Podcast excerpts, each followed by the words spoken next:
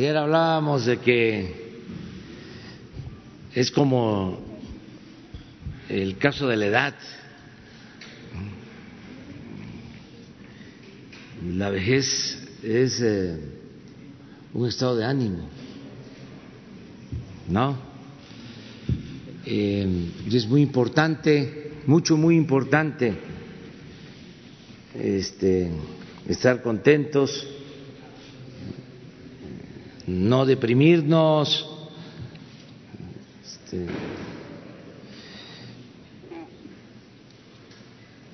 y ver las cosas con calma y con optimismo. Nada de amarguras. Tenemos que salir adelante en lo personal, en lo familiar, en la sociedad, en nuestro gran país, en México. Bueno, eh, yo voy a estar muy poco con ustedes porque eh, salgo a Oaxaca. Tengo que salir de aquí a las ocho y media para estar en el aeropuerto a las nueve. Em, vamos a tratar dos temas eh, y para eso me va a acompañar em, Marcelo Ebrat, que está por llegar y Blanca Jiménez de Conagua, también Víctor Manuel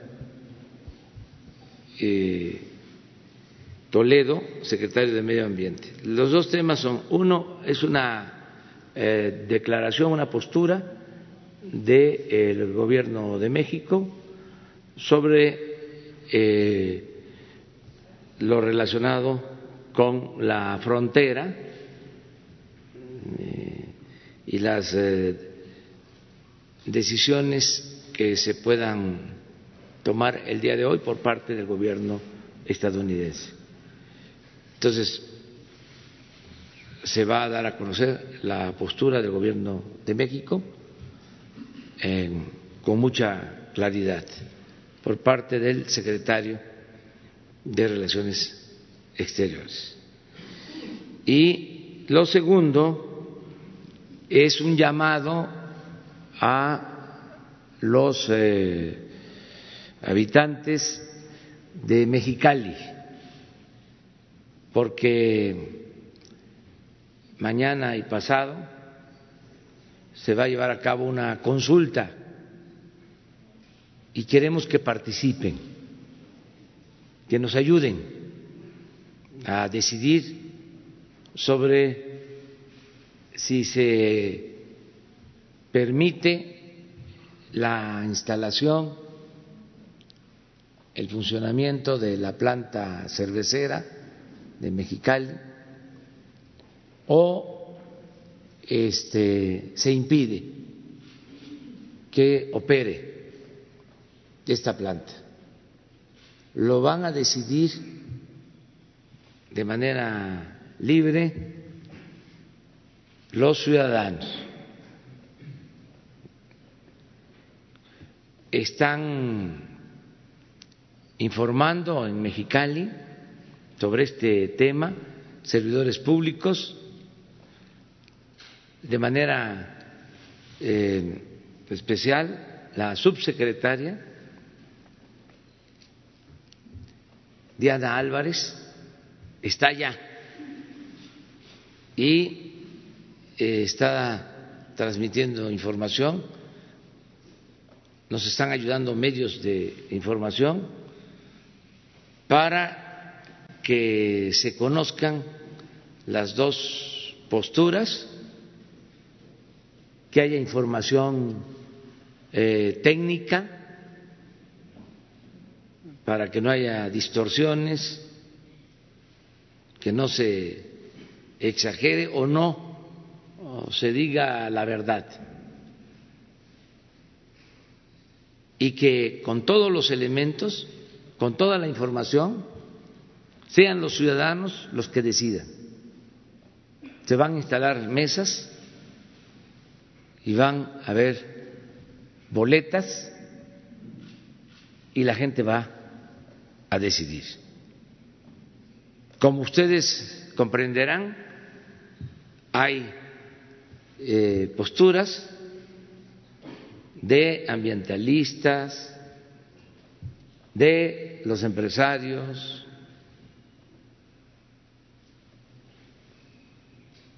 y de servidores públicos,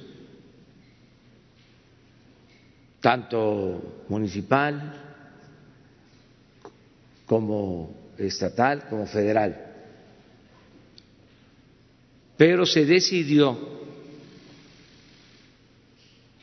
que sea la gente de Mexicali la que nos diga qué hacer. Es mandar obedeciendo. Y que nadie se deje manipular,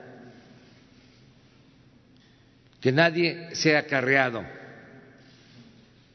nadie eh, actúe como me porque eso ya pasó.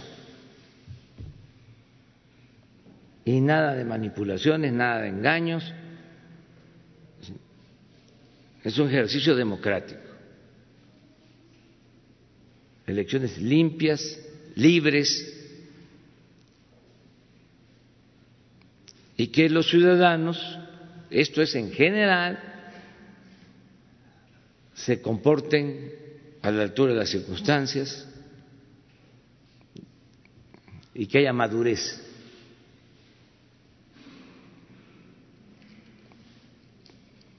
Nada de que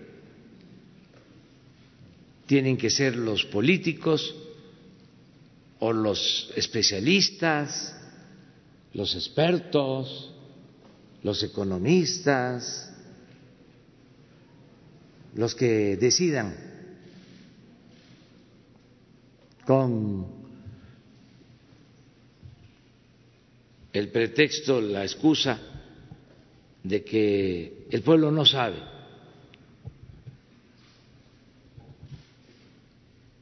Y que por eso tienen que tomar las decisiones los de arriba. El pueblo sabe, es un, un pueblo sabio, sabe bien lo que le conviene y lo que no le conviene. Entonces, vamos a empezar con eso a ver si me hace favor de eh, presentar un texto que viene detrás de la boleta que se procuró eh, escribir em, con las dos posturas, siendo lo más equilibrados posible, y luego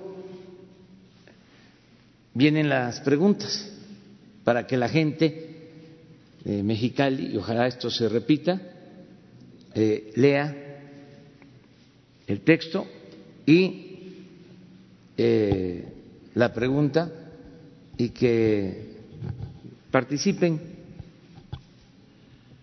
Se necesita la credencial de lector, la identificación y se participa. Y hay que ir se está procurando que se instalen varias mesas para que no se diga que hay eh, mucha gente y que va a haber contagio, sino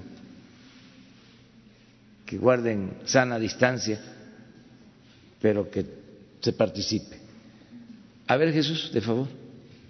Este es el texto que lleva la parte de atrás de la boleta, que van a tener todos los ciudadanos que participen en la consulta, y dice lo siguiente, situación actual, Constellation Brands es una empresa que actualmente construye una nueva planta en Mexicali que lleva un avance del 65%. La nueva planta se ubica en el ejido El Choropo, en un terreno de 400 hectáreas, cuenta con los permisos y autorizaciones ambientales y administrativas necesarias para operar. Esta planta cervecera impulsará el desarrollo económico de la región, pues requerirá de bienes y servicios, generará empleos y oportunidades de inversión en Mexicali. La Autoridad Ambiental de Baja California autorizó a la empresa un límite máximo de 5.8 millones de metros cúbicos anuales de agua, que representan tan solo el 0.2% del volumen total de agua en la región. La planta no consumirá agua adicional a la destinada a las hectáreas del distrito de riego en las que se ha instalado. La empresa cederá los derechos de agua de sus hectáreas al organismo operador de Mexicali para registrar el nuevo uso ante Conagua. La empresa ha expresado un compromiso adicional de sustentabilidad con la comunidad de Mexicali para mejorar el aprovechamiento, cuidado y recuperación del agua, así como incrementar la disponibilidad futura para la población. Invertirá 50 millones de pesos anuales durante cuatro años con el objetivo de recuperar hasta cuatro veces el volumen de agua que tiene autorizado. El agua será para Mexicali. Y luego el otro texto es las preocupaciones que existen de la población. Un motivo de preocupación de la comunidad es que la operación de la planta cervecera signifique un excesivo consumo de agua que pudiera generar escasez en la ciudad y ponga en riesgo el derecho humano al agua y el suministro a los hogares en Mexicali. Otro temor es que al dar uso industrial al agua, originalmente para la agricultura, se genere escasez de líquido para la siembra y el cultivo de alimentos. También existe la preocupación por la sobreexplotación actual de los pozos y aguas subterráneas. De acuerdo con los estudios y documentos técnicos, las autoridades federales y estatales que regulan el agua coinciden en que la operación de la planta no significa un riesgo presente ni futuro para el abastecimiento o disponibilidad de agua para el campo ni para la población del Valle de Mexicali. Tampoco lesiona el derecho humano al agua. Esta es la parte de, atrás y este es el frente de la boleta que dice ejercicio participativo, planta cervecera Mexicali. El pueblo siempre tendrá la última palabra. Antes de opinar, infórmate leyendo el texto detrás de la boleta, que fue lo que leímos. Decide por una de las dos opciones, que son las siguientes. Pregunta uno. Estoy de acuerdo en que, opción uno, perdón, estoy de acuerdo en que se termine de construir en Mexicali la planta de cerveza de Constellation Brands porque ya ha invertido y se crearán empleos sin afectar el abasto de agua para la población. La otra opción es, no estoy de acuerdo en que se termine de construir en Mexicali la planta de cerveza de Constellation Brands porque no quiero que se use el agua para este tipo de industrias. Estas dos son las dos opciones que hay para la población de Mexicali. Muy bien. Entonces, nada más eh, aclarar de que los permisos eh, y la planta empezaron a construirse en el sexenio pasado. Es algo que ya nosotros heredamos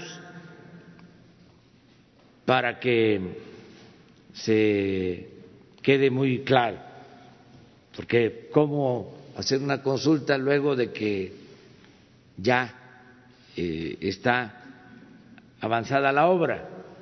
Lo estamos haciendo porque hay una inconformidad de un sector. Entonces, fue algo que nosotros ya heredamos, algo parecido a la planta que se construyó en Morelos, la eh, termoeléctrica de Morelos se eh, construyó el gasoducto, se construyó la planta, se terminó el gasoducto, está terminada la planta, heredamos eso, no podemos eh, operar la planta porque hay oposición y hay amparos, tenemos que resolverlo porque se trata de una inversión de 20 mil millones de pesos que tiene que pagar la Comisión Federal de Electricidad y es generar energía eléctrica. que nos hace falta. Pero de todas formas, además de que se hizo la consulta, estamos esperando a que la autoridad judicial resuelva sobre amparos. Estamos actuando de conformidad con la ley y de manera democrática. Es lo mismo, porque eh, hay puntos de vista encontrados, incluso al interior del gobierno. Unos que están a favor, otros que dicen no. Y esto mismo pasa en los gobiernos locales y el sector empresarial, pues pidiendo que este, se termine la planta hasta recomendaciones del de, eh, extranjero, porque se trata de una empresa eh, global, para decirlo de alguna forma, y hablando de que si no se hace la planta, se ahuyenta la inversión y que vamos a quedar muy mal. Bueno, todo eso, todo, todo, todo, todo, este, no puede estar por encima de la voluntad del pueblo, de lo que diga la gente. Entonces, por eso les pido a los ciudadanos de Mexicali que se informen bien sobre el tema, hay información suficiente y a votar con libertad y vamos a respetar el resultado. Es decir, sí va a ser vinculatorio.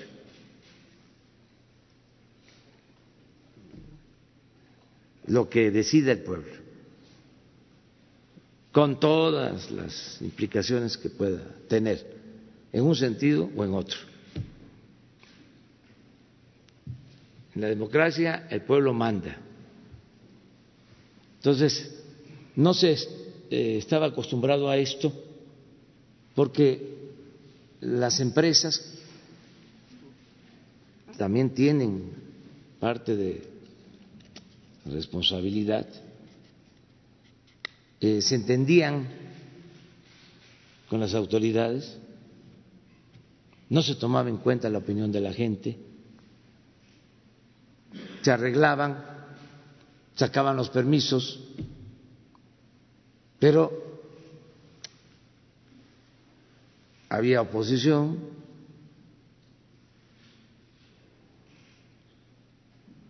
y si se protestaba, pues imponían las cosas o se mandaba a la fuerza pública. Eso no lo vamos a hacer nosotros. Yo eh, le tengo mucha confianza a la gente que tiene un juicio certero. Entonces, eh, eso es básicamente su mensaje a los ciudadanos de Mexicali.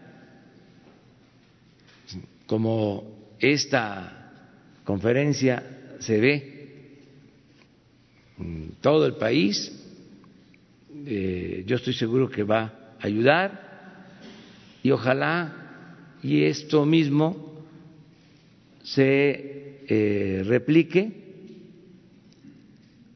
el día de hoy en Mexicali. la subsecretaria de Gobernación, Diana Álvarez, es una profesional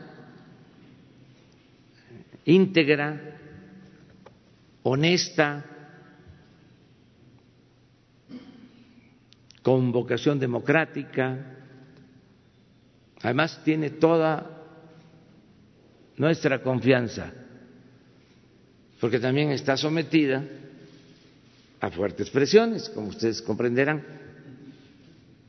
Entonces, que se sepa que tiene todo nuestro apoyo.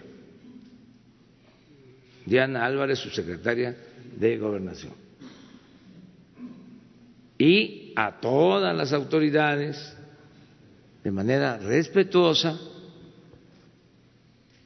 les eh, exhorto a que se actúe con imparcialidad, que no metan las manos, que dejen a la gente en libertad.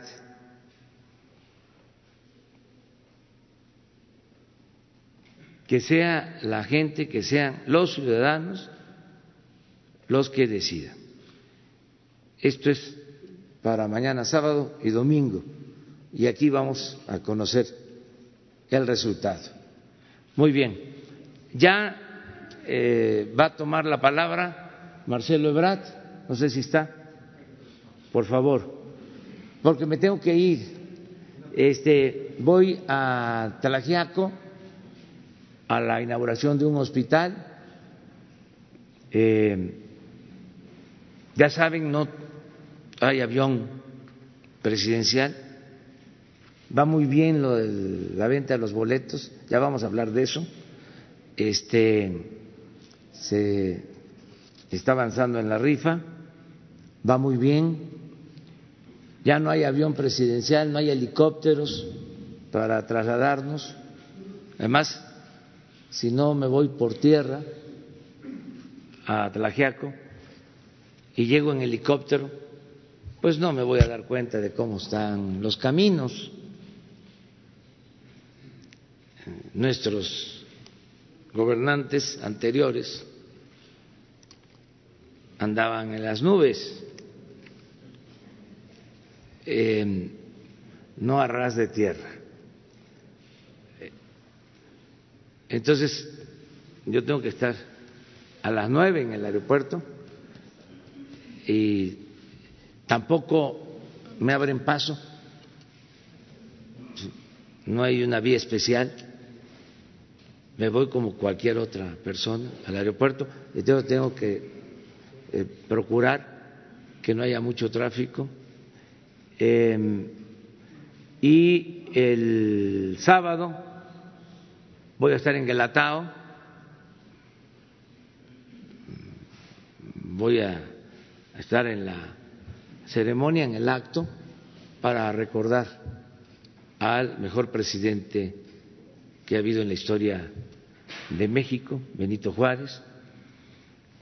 Y el mismo sábado en la tarde voy a supervisar un camino de Oaxaca a el Istmo y el domingo otra supervisión de camino con ingenieros que están trabajando estos dos caminos que hicimos el compromiso de concluirlos de Oaxaca al Istmo y de Oaxaca a Puerto Escondido, que llevan más de 10 años y eran barriles sin fondo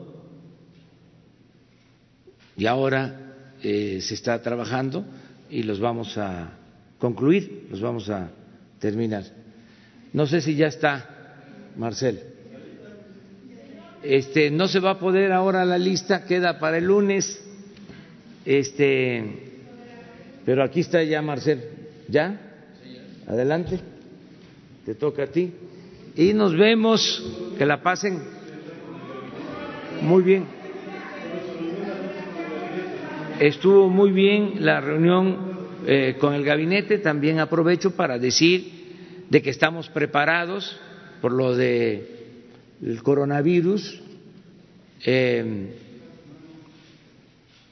tenemos eh, todo lo necesario para aplicar el plan de acuerdo a la estrategia que hemos venido llevando a cabo desde hace tres meses, antes que otros gobiernos en el mundo y de manera muy profesional con la conducción de técnicos, de médicos, de científicos, no de políticos, o mejor dicho, de politiqueros, o de eh, especialistas o columnistas o conductores de radio, de televisión que son ahora expertos ¿no? en coronavirus, o sea, diputados, senadores, este, etcétera, etcétera, etcétera, sino es un asunto que estamos atendiendo con mucha responsabilidad. Y eh, tenemos eh, listos los espacios, si se necesitan, en centros de salud, en hospitales, los médicos, el equipo que se requiere, las medicinas, eh, está preparándose el plan DN3 y el plan Marina. Estamos preparados, tenemos recursos, todo el dinero que se necesite y lo más importante, hay organización, hay mando, hay gobernabilidad en el país. Y decirle a los mexicanos que tengan confianza, que no se dejen manipular, que cuando se necesita transmitirle, se necesite transmitirles algo, lo voy a hacer yo, con toda claridad,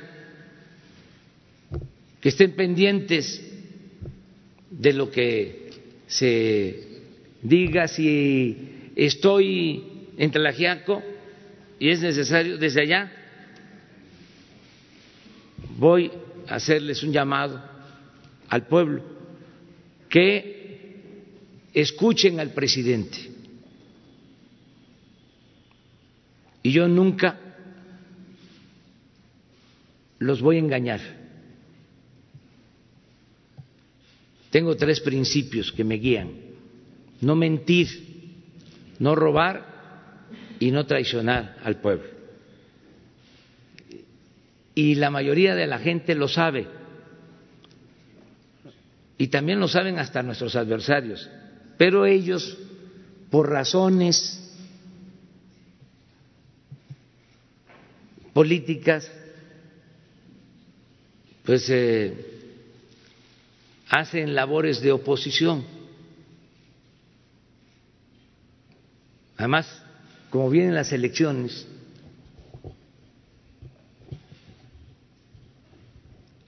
Hay quienes quieren hasta aprovechar esto del coronavirus para ver si así se dan a conocer de manera muy vulgar, corriente. Y lo mismo en el caso de los medios.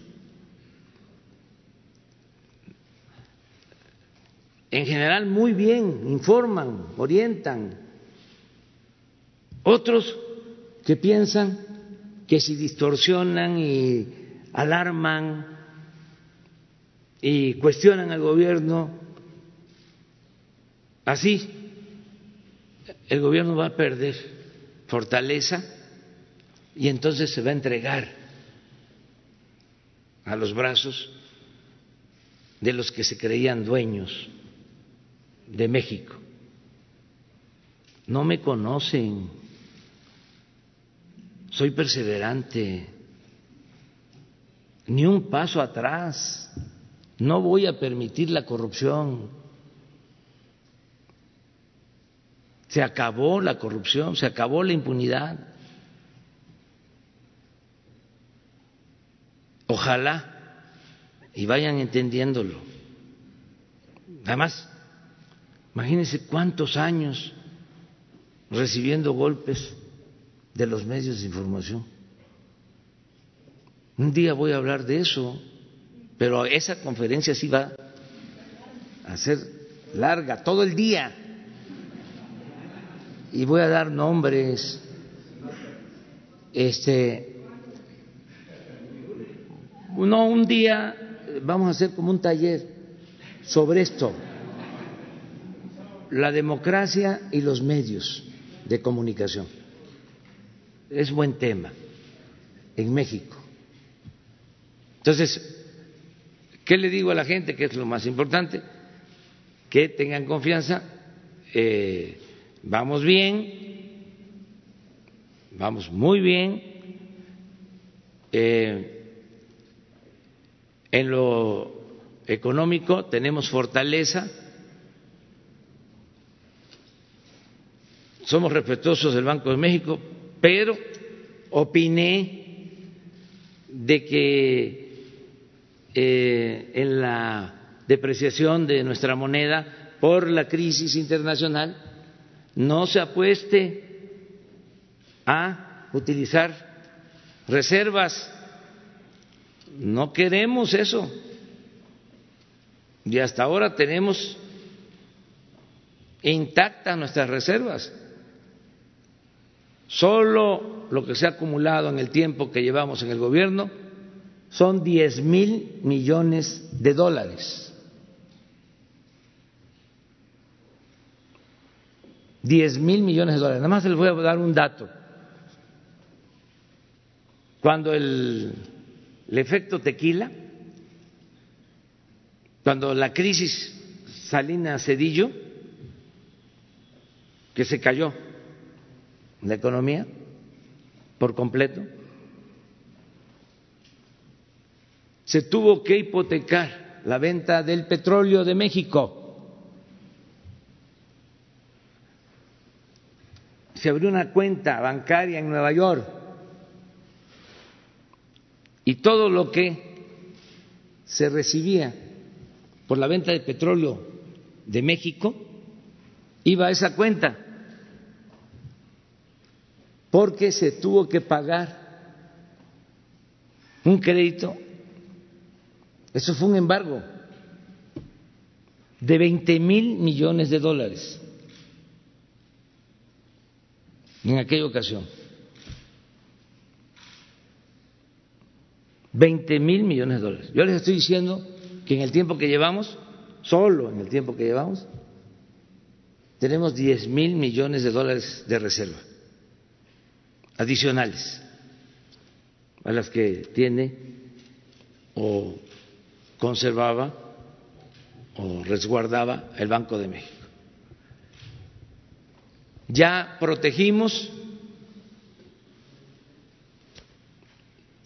a los más pobres de México.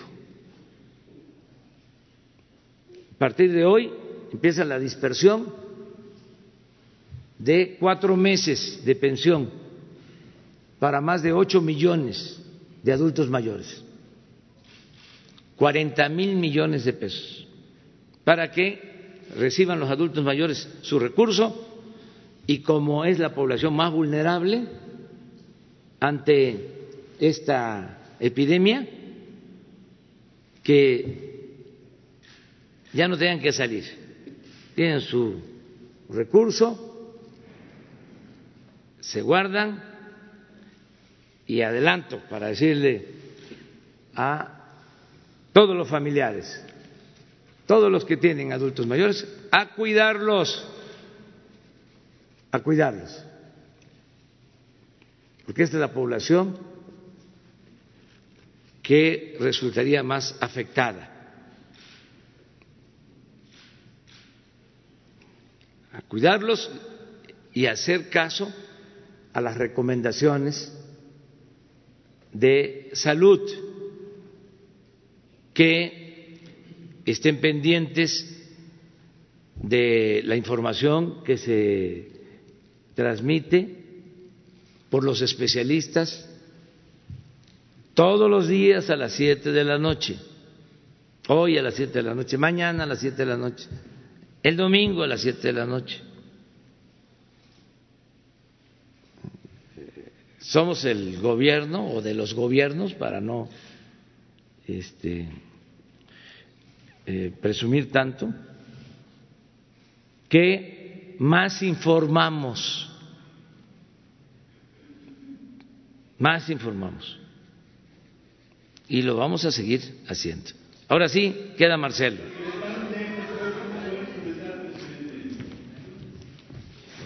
Adelante. Buenos días, señoras y señores.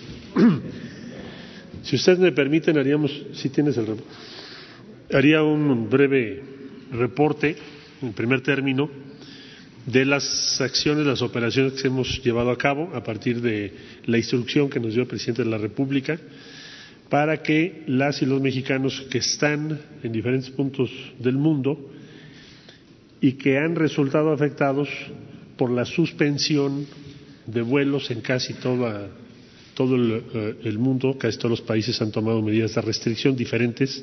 Hay restricciones a los vuelos, hay restricciones a, las personas por cuanto a su nacionalidad.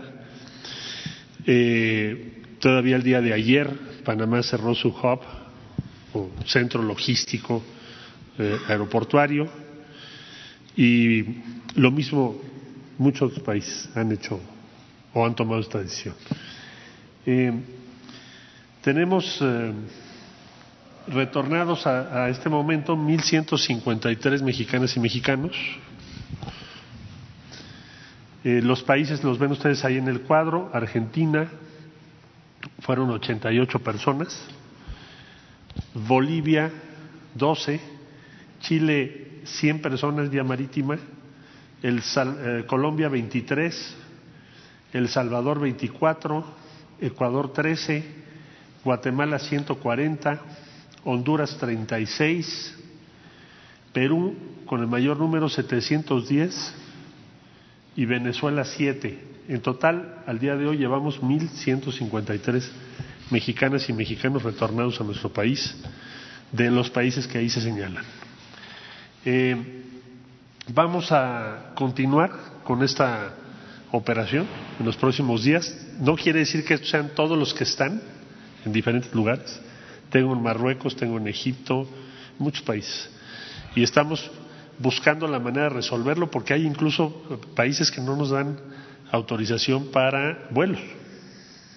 Es decir, aunque se tuviese la posibilidad de mandar un, un vuelo como lo que vamos a hacer con el apoyo del Instituto Nacional de Migración para las y los mexicanos que quedaron en Cusco, en Perú, se va a utilizar el aeropuerto de Arequipa para traer a esas mexicanas y mexicanos, aunque tuviésemos la posibilidad, hay países que no autorizan los eh, vuelos. Entonces, les vamos a estar informando de esto. Todas las embajadas estamos en red, evidentemente, para apoyar a nuestros connacionales. Es una situación inédita. Nunca se habían cerrado tantos vuelos. No ocurrió cuando fue la influenza. Y las restricciones suponemos que, van a continuar varias semanas y que diferentes países que aún los pocos que no han tomado ese tipo de decisiones pues las irán tomando conforme sus autoridades sanitarias lo determinen. Entonces vamos a estar trabajando intensamente en este tema. Eh, el segundo asunto que les debo informar tiene que ver con las pláticas que hemos sostenido y las negociaciones con los Estados Unidos eh, respecto a nuestra frontera norte, frontera sur de ellos. Porque nuestra preocupación ha sido y es que las medidas que se tomen para reducir la posible propagación del virus sean, no afecten de manera, afectan a todos, pero que no afecten de manera decisiva la actividad económica y el empleo de las personas, sobre todo las personas que viven al día o que están en una situación más vulnerable. Y también porque es evidente que la frontera de México con Estados Unidos no es lo mismo que la frontera de Estados Unidos con Canadá. Entonces, Canadá solicitó a Estados Unidos, según se nos informó, medidas en su frontera en virtud de que el número de casos en Estados Unidos es mayor al número de casos en Canadá. Eh, en el caso de México, Estados Unidos nos comunicó también su interés de que tuviéramos un acercamiento similar en la zona de la frontera norte nuestra. Bueno, después de las negociaciones que ha habido, muy intensas, diría yo, los últimos dos días, largos días y noches, eh, lo que se ha logrado es que las medidas para lo que se denomina la reducción del riesgo de propagación del virus no vayan a afectar actividades sustantivas para la economía de México y Estados Unidos y de la región fronteriza. Eh, ¿Esto qué significa? Bueno, primero hemos hecho un catálogo de cuáles son las actividades esenciales que no deben afectarse, para que no quede como algo genérico, etéreo o discrecional. Eh, ese catálogo que incluye todas las actividades, en primer lugar, de comercio, transporte de mercancías, movimientos logísticos que tienen que ver con la actividad comercial, no tienen afectación. Todo lo que tiene que ver con las personas que trabajan en los Estados Unidos y que tienen esa autorización todos los días para moverse de un lugar al otro, tampoco van a resultar afectadas. Eso es lo que ya hemos dejado muy claro. Por supuesto, todo lo que son servicios indispensables, incluyendo compra de medicamentos, servicios de emergencia. Entonces, ¿qué es lo que sería la traducción de lo que estoy refiriendo? ¿En qué sería la, el impacto de esta medida? Habrá quien día, yo he visto en algunos medios, incluso ayer en algún canal de televisión de Estados Unidos, se cierra la frontera. No, no se cierra. ¿Podría haberse cerrado si no tuviéramos este trabajo? Pues sí, podría. Pero pensamos, y en eso coincidió el gobierno de Estados Unidos, yo ayer conversé con el secretario Mike Pompeo, a quien le agradezco mucho porque la verdad ha tenido una intervención relevante para resolver este tipo de, de problemas, como lo tuvimos también, ¿se acuerdan?, en junio del año pasado cuando fue otro tema, pero también fue una intervención relevante. Eh, tuvimos una plática para qué? Decir, a ver, el primer acuerdo es, vamos a, exhortar, vamos a promover que la población se abstenga en la zona fronteriza, por decisión propia en primer lugar, de realizar viajes que no sean esenciales, por su salud. Esa es una primera decisión que ya las personas están tomando, debo decir. Vamos a buscar mejorar la, coordinación sanitaria,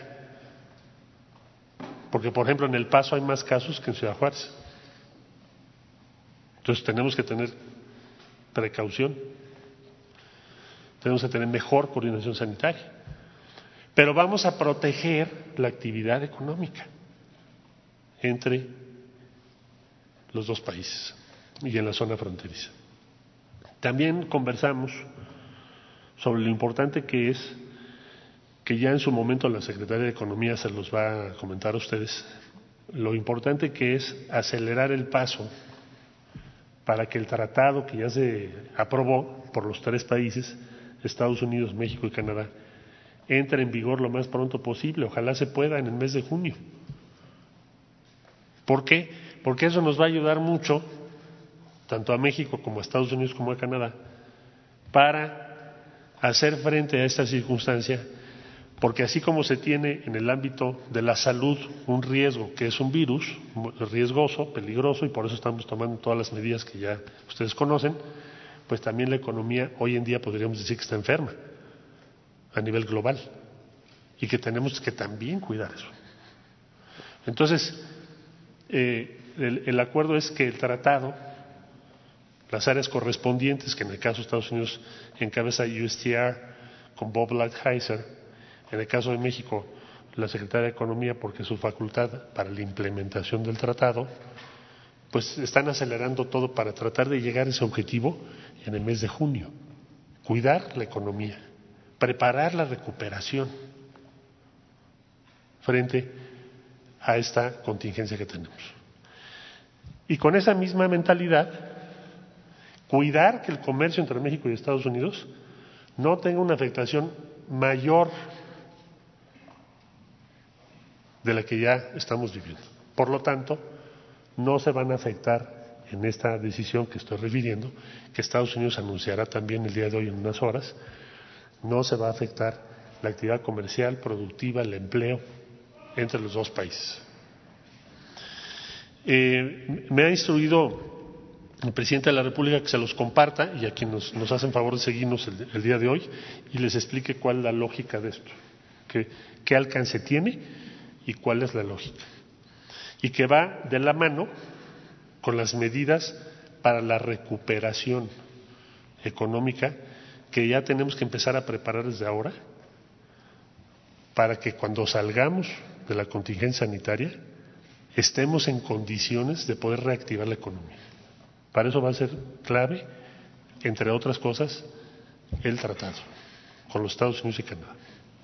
Bueno, esta es la, información principal. Esto tiene que ver con eh, transporte terrestre. Alguien me preguntó que si tenía que ver o hay un acuerdo de restricción aérea entre México y Estados Unidos. No, no lo hay. No, no, no es parte de esto. Me estoy refiriendo al intercambio terrestre. Personas, mercancías, eh, transportes terrestres. En el transcurso del día de hoy estaremos comunicándonos con las autoridades locales, con la ayuda de la Secretaría de Gobernación, porque es muy importante que participen en la implementación de estas medidas. Eso también lo debo decir. Se acordó que haya un equipo que llamamos Task Force de los dos países, porque cuando se tiene una contingencia de esta naturaleza hay que estar operando todos los días y garantizar que estas decisiones que estamos diciendo, mencionando, se traduzcan en una operación adecuada en cada punto. Entonces, en el transcurso del día de hoy tenemos que organizar esto. Bueno, esto es lo que les quería informar, todas sus órdenes. Allá la señorita. Ayer la Comisión Interamericana de Mujeres de la Organización de los Estados Americanos llamó a todos los países miembros y que han firmado la Convención Belém do para a tomar acciones eh, que incluyan la perspectiva de género para mitigar la propagación del COVID-19. Quiero saber si las secretarías de Estado ya tienen un plan de acción eh, que incluya la perspectiva de género, sobre todo en lo que se ha hablado mucho de los riesgos que podría crear eh, para aumentar la violencia de género y las tareas cuidado para las mujeres. ¿Hay un plan? ¿Qué acciones se tienen al respecto? Gracias.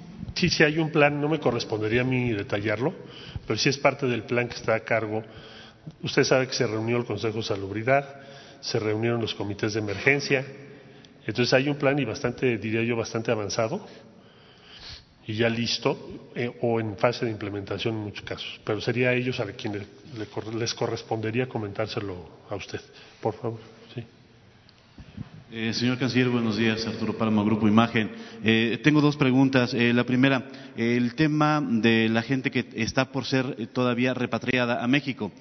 conocemos el caso de gente que estuvo en Egipto, que tuvieron que salir hacia Londres y están ahorita en Londres. Vi en la, gráfica que eran básicamente gente de América Latina. ¿Cómo se está trabajando, cómo se está procesando el tema de traer a la gente que está en Europa o en Medio Oriente, toda vez que es, son menos vuelos eh, y eh, resulta ser eh, más oneroso que venir desde Sudamérica? Y la segunda, el turismo es una actividad esencial en este acuerdo que se logró con Estados Unidos o no. Eh, lo pregunto porque eh, pasan mercancías, eh, pasa gente que requiere ir a trabajar, pero el turismo que pasa por tierra, ¿qué va a pasar con esa gente que aprovecha llegar en automóvil y cruzar la frontera hacia Estados Unidos? estamos trabajando Europa, Asia, algunos países de África del Norte. No, no presenté el reporte de los repatriados de todo el mundo porque en los países que les referí ahorita, es donde se tuvieron cancelaciones, vamos a decir, intempestivas o el mayor número de personas, como el caso del Perú. Pero muchos han regresado o les hemos podido ayudar a regresar porque tenemos vuelos abiertos de Europa hacia México para mexicanos. Tenemos, sí hay restricciones si vuelas a Europa en algunos países a, esta fecha, de México a algunos países de Europa. Pero de Europa hacia México, las y los mexicanos no tienen restricciones ahorita en la mayor parte de los vuelos. Entonces ha sido relativamente más sencillo. Para el caso que tú mencionas, se movió a Londres porque no teníamos otra vía. Y todavía nos faltan personas. Tengo una lista en varios países y lo que voy a hacer es concentrarme en los que no hemos podido mover o no se han podido mover. En eso nos vamos a concentrar estos. Sí, pueden, sí pueden volar, pueden conseguir su vuelo, no necesitan que nosotros hagamos algo adicional, porque no están suspendidos los vuelos a México. Sí, todo. Turismo. La afectación al turismo, yo creo que está dada ya por la aparición del virus. Es decir, la reducción de las actividades en la frontera, aún antes de esto que estoy refiriendo, ha sido notoria. De hecho, es uno de los sectores que más nos preocupa en términos económicos. Líneas aéreas y todos los servicios conectados a turismo. Eso en lo general. En lo particular, en la zona norte, en la frontera norte, prácticamente lo que estamos solicitando es que las personas que no tengan uh, un objetivo de trabajo, de comercio o esencial por razones médicas o otra naturaleza, pues que posponga sus visitas a Estados Unidos. Sí, allá. Sí, ahorita enseguida. Sí, por favor. Buen día, Dalila Escobar, corresponsal de Tiempo.tv. Preguntarle, hay precisamente en los casos de las personas que no han podido ser regresadas de otros países, justo afuera había una persona que, bueno, estaba eh, eh, denunciando, bueno, más bien informando que hay un grupo como de 70 personas que están todavía en Colombia en diferentes eh, ciudades y lo que aseguran es que, bueno, pues han mm, buscado regresar por Aeroméxico y, bueno, pues con vuelos de 42 mil pesos, luego se los reprograman. lo que ellos mencionan es que sí se, acerca, sí se han acercado autoridades eh, consulares a, brindarles el apoyo, pero que necesitan eh, más o menos juntar a unas 100 personas para poder enviar un vuelo humanitario. Saber si ustedes, eh, o bueno, cómo es la estrategia para acelerar tal vez esto. Lo que ellos dicen es que temen que en poco tiempo puedan cerrar fronteras, o bueno, eso es lo que mencionan ellos, y ver cómo están atendiendo este tema. Bueno, Colombia ya cerró frontera, ya está cerrado el país. Lo anunció el presidente Duque y, Hasta mayo, ¿no? Pues ya tomaron muchas restricciones, ¿eh? para los vuelos también. Vuelos y, y en algunas otras disposiciones que tomaron. Ahora, ¿qué vamos a hacer ahí? Aquí está el subsecretario.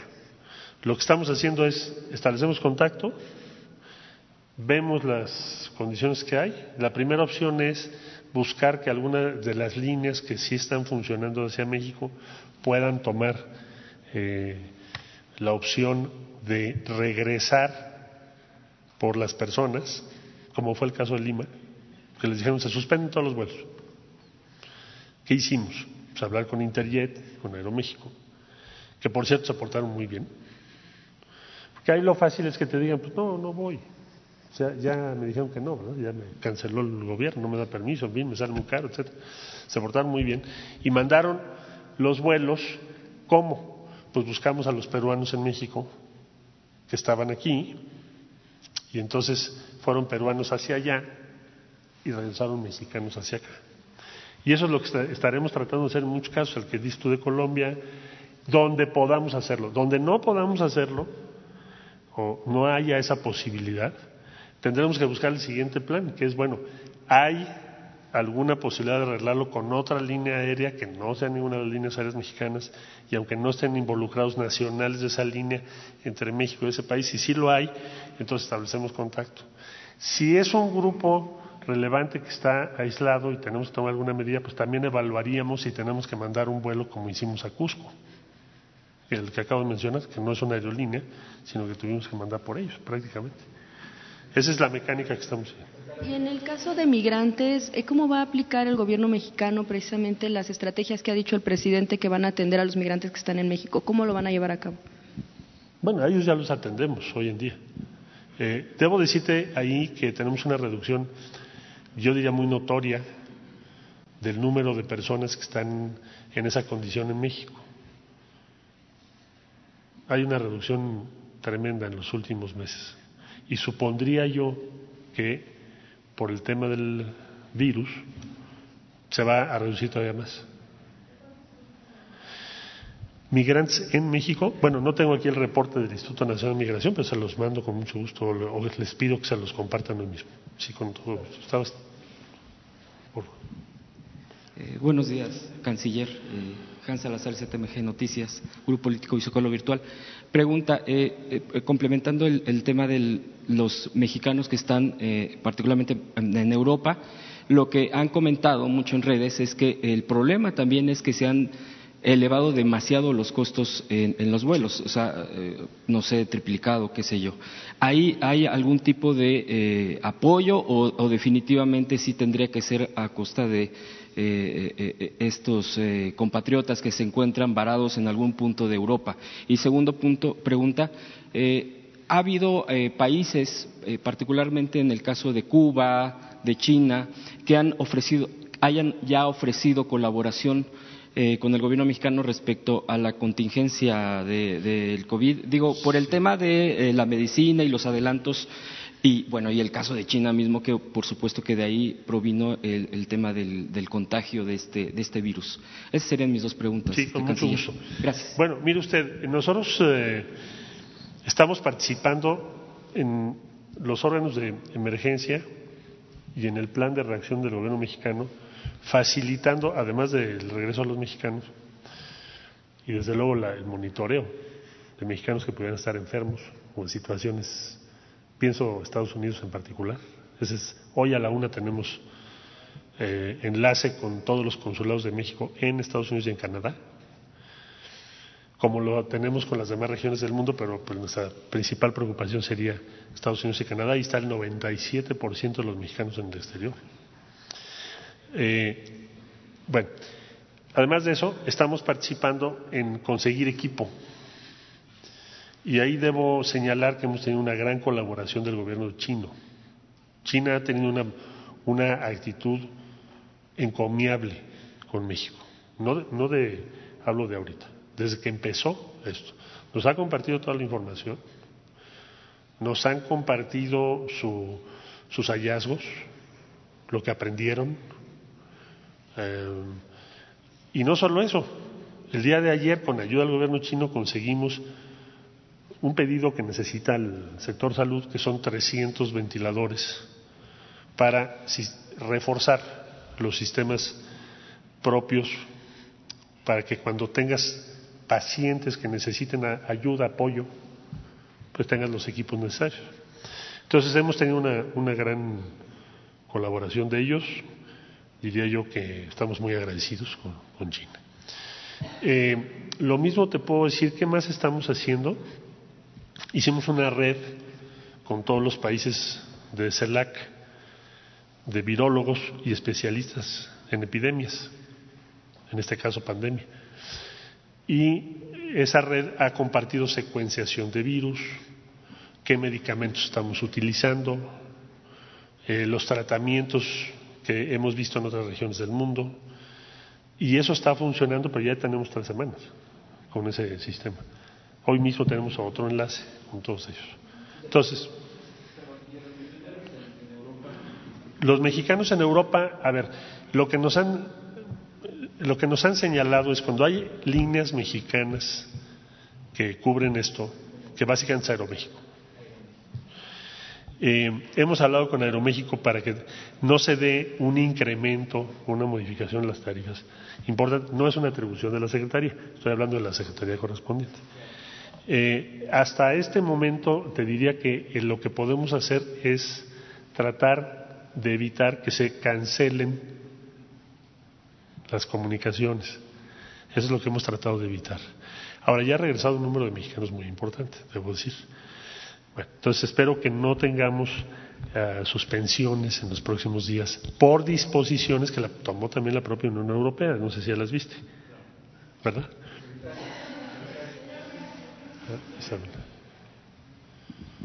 Hola, buenos días, canciller. Yo quería preguntarle una, eh, en la negociación con Estados Unidos para evitar el cierre completo de la frontera, ¿qué fue lo que se dio México? Ayer se emitió un comunicado en el que dice que se cancelaron temporalmente los vuelos de repatriación aérea de mexicanos, que son, bueno, más bien los, vuelos eh, de los mexicanos que son deportados de Estados Unidos a la Ciudad de México. ¿Eso sería una de las cosas que México tuvo que ceder para evitar el cierre de la frontera? No, a ver, esa, esa suspensión de ese vuelo no, no es que lo hayamos tenido que ceder, es una decisión de los norteamericanos, pues porque están restringiendo vuelos hacia afuera también.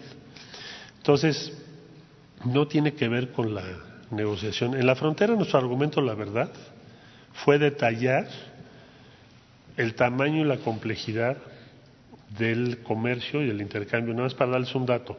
El intercambio de Texas con México es más importante en volumen y en valor que todo el comercio de Japón con Estados Unidos. Nada más Texas. Entonces, es evidente, o sea, ¿qué, fue, qué es lo que funciona para que pues, eh, tengamos un entendimiento? ¿Qué les dimos o qué nos pidieron? Pues que ellos también tendrían un costo muy alto. Entonces no, no hubo necesidad de hacer eso, decir, oye, ¿qué me das y qué te doy? Eh, lo que hay es una reflexión para decir, bueno, ¿qué va a suceder o qué sucedería si hacemos un cierre poco cuidadoso en la frontera norte? Pues tendríamos un impacto económico todavía mayor para México, pero también para Estados Unidos. Entonces, esa es la base de la, del acuerdo. Es una por cada quien. Los salvadoreños de Nayib Bukele. para que pueda yo atender más. Tú, por favor. Ah. Gracias, canciller. Buenos días. Shaila Rosagel, corresponsal del Grupo Gili, el Imparcial de Sonora, la Crónica de Mexicali y Frontera de Tijuana. Entonces, nada más para dejar muy claro, se va a cerrar parcialmente la frontera a los que vayan eh, de visita, como de paseo a, a Estados Unidos. O sea, se protege, me queda claro que se protege el comercio eh, pero van entonces a tener que comprobar la población que van a un tema de trabajo, a un tema de comercio, y los que no puedan comprobar eso no van a pasar.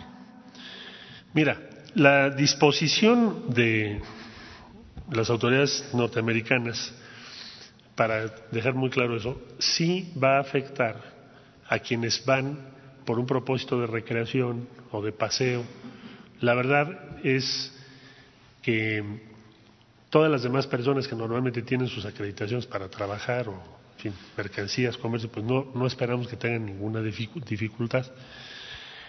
Ahora, no estamos nosotros hablando de cierre, porque cierre pues significa que se cierra la frontera, no es eso. Es decir, simplemente se va a restringir para, para, para que aclaremos, porque si no también es importante que tengamos claro de qué se trata. Sí se va a restringir para el caso de lo que son turismo, recreación, esencialmente. ¿Sí? Muy bien. Allá atrás. Buenos días. Gracias, mi amable. Cintia Alvarado, de Diario Contrapoder y de Portal Revolución Chiapas. Eh, acabo de ver el testimonio de una chica en Chiapas que estaba eh, estudiando en Italia la mandan a llamar sus padres cuando empiezan a ver todo esto, eh, empieza con síntomas. Y, ya estuvo en, cuarentena, ya está saliendo, su familia está en cuarentena en Tuxtla Gutiérrez, lo cual nos lleva a pensar que pues hay cuántos casos hay de, este tipo de, mexicanos que regresaron sin saber que venían eh, infectados, ¿no? Entonces, ¿qué es lo que, va a pasar? Ayer hubo una locura en Tapachula porque vinieron, eh, entraron por, por Suchiate, un grupo de japoneses decían al verlos que eran chinos y que entraron y que venían con coronavirus y una serie de, de rumores, ¿no? Por cierto, me da gusto que usted está sano porque al principio del coronavirus decían que usted estaba ya infectado. Entonces, este asunto de cómo se va a hacer, eh, cómo se va a hacer cuando se está recibiendo a personas que, que están llegando, siempre causa un, un gran temor, ¿no? Este, eh, se ha hablado de que entraron de Tabasco personas que venían de Asia y que no tenían, al parecer, ningún, ningún este, protocolo. O sea, e, e, estas cuestiones siempre causan, causan mucho temor por, por una parte y luego tengo una segunda pregunta. Es una porque... Ah, bueno, perdón. Entonces también, eh, estando ahí en, Chiapas, en Tapachula, usted sabe, conoce la región, ha recorrido y sabe la potencialidad. Está sufriendo el doble la economía, ¿no? Si aquí está sufriendo en, en Chiapas, en Tapachula está sufriendo más y ahorita pues el, presidente Yamatei de Guatemala cerró la, la frontera y pues bueno, nosotros tenemos una interacción pues diaria, muy, muy, muy cercana con Guatemala. Ellos nos hacen eh, compras muy importantes en, Tapachula y no estamos teniendo esas entradas. Trabajadores eh, del campo que son especialistas en la pizca del café no pueden entrar por esta misma situación y pues las cosechas también están en peligro. Es decir, eh, yo quisiera pedirle también de que si están pensando ya en la reactivación económica, por favor piensen en, Tapachula, piensen en el Suchiate, en Tuxtlachico, en, en Huixla, porque nuestra economía está ahorita sufriendo tremendamente. No hay eh, industrias. Ustedes que tienen mucha relación con industrias extranjeras que estarían interesadas en darle valor agregado a nuestra producción agrícola, sería maravilloso, porque ahorita estamos sufriendo el doble, el triple de lo que está pasando en todo el país. Muchas gracias.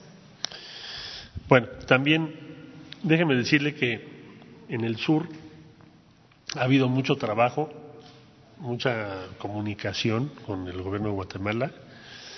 Ayer, con la participación muy destacada del gobierno del Estado, del gobernador, se ampliaron o sea, las medidas para evitar la propagación del virus y cuidar que no tengamos un problema de salud en el sur del país. Es decir, aumentar la vigilancia epidemiológica y las medidas sanitarias.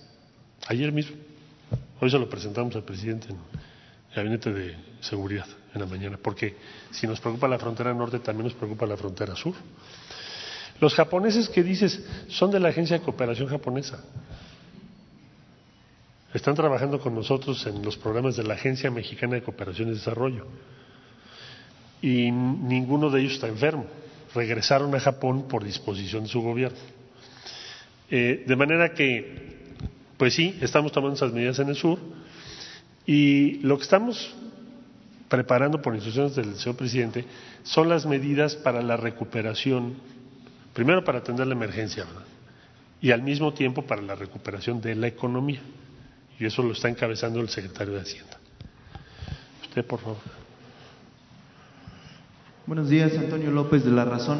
Si bien entiendo, canciller, que son importantes todos nuestros connacionales que están varados en otras partes del mundo, también me gustaría preguntarle qué es lo que está pasando, de qué forma está coadyuvando la Cancillería para ayudar a, los extranjeros que están varados en nuestro país. En La Razón eh, nos dimos a la tarea de hacer un recorrido por, por el Aeropuerto Internacional de la Ciudad de México. Identificamos casi a, a 100 extranjeros, principalmente de países como Argentina, como Chile, como Perú, que pues ya llevaban varios días en el aeropuerto, principalmente porque son sus fronteras las que pues ya cerraron eh, el paso. Saber si algunos buscan pues que las los mm, perdón que el gobierno mexicano los, los apoye para que les den al menos estancia porque no tienen dinero, eh, hay algunos incluso que son adultos mayores eh, que tienen diabetes, que tienen hipertensión. Entonces, saber eh, qué tarea está haciendo el gobierno mexicano en esta materia. Gracias. Pues lo estamos atendiendo vía los consulados. Sobre todo, por, ¿qué es lo que podemos hacer en coordinación con Gobernación, INAMI? Eh, su estatus en México. Pero acuérdate que si son turistas tienen tiempo suficiente. Y los que están por otros fines de trabajo y demás, eh, son muy pocos los que nos han pedido algún apoyo en este momento, pero normalmente los consulados de cada país son los que nos dan esa o nos piden ese, apoyo. Por favor. Muy poco. prácticamente no les han dado respuesta, siguen allí en el aeropuerto. Lleva tres, cuatro días ahí. Pues voy a revisar con la autoridad aeroportuaria, no me lo ha reportado, pero con mucho gusto lo, lo reviso. Buenos días, uno más uno. Eh, en la semana eh, el gobierno estadounidense dio a conocer un fondo de 50 mil millones de dólares para atender la emergencia eh, del coronavirus. sí quisiera que, nos aclarara de ese fondo que él expresó a, a México, ¿cómo lo va a beneficiar? Bueno, no, eh, de ese fondo no participa México, son fondos, salvo mil millones, se aprobaron el 6 de marzo, se anunciaron, están destinados a cooperación internacional de diferentes tipos, pero ese fondo es para política interior. Sí, por favor. Sí, buenos días, eh, Juan Carlos Machorro del portal Expo. Eh, si me perdona, las, mi pregunta rapidísimo es para la titular de la Conagua, es sobre lo de la exposición que hizo el presidente de la planta de Constellation. Eh, directora, perdón, eh, ¿cuál es específicamente el impacto ambiental e hídrico que va a tener esta planta en caso de instalarse? Y una segunda pregunta rapidísimo, si me permite. Eh, en la exposición el presidente habló sobre la inversión millonaria que esta planta, bueno, que esta empresa ha establecido, que en cuatro años piensa devolver cuatro veces la cantidad de agua que tome, pero ONGs y diversas organizaciones pues han denunciado o se tiene la percepción que va a ser mayor el daño eh, y el consumo de agua a lo que se está establecido y todo esto. Eh, ¿Por qué sucede esta perspectiva cuando los permisos hablan de precios, perdón, no de precios, de cantidades de agua mucho más bajos de lo que la percepción social tiene? Gracias. Sí, muchas gracias por su pregunta. Voy a empezar por, el, eh, por lo último. ¿Por qué hay esta percepción? Una cosa que hay que reconocer es que este gobierno, desde que entramos, hemos puesto toda la información oficial en términos de cantidad y calidad y hemos dado una mayor agilidad a la consulta de las concesiones de manera pública. Incluso los consejos técnicos de la Conagua pueden ser escuchados por medio de Facebook y de Twitter. Entonces, una diferencia que hay entre la información que se manejaba anteriormente y la información que se maneja actualmente es que hay mucha mayor transparencia.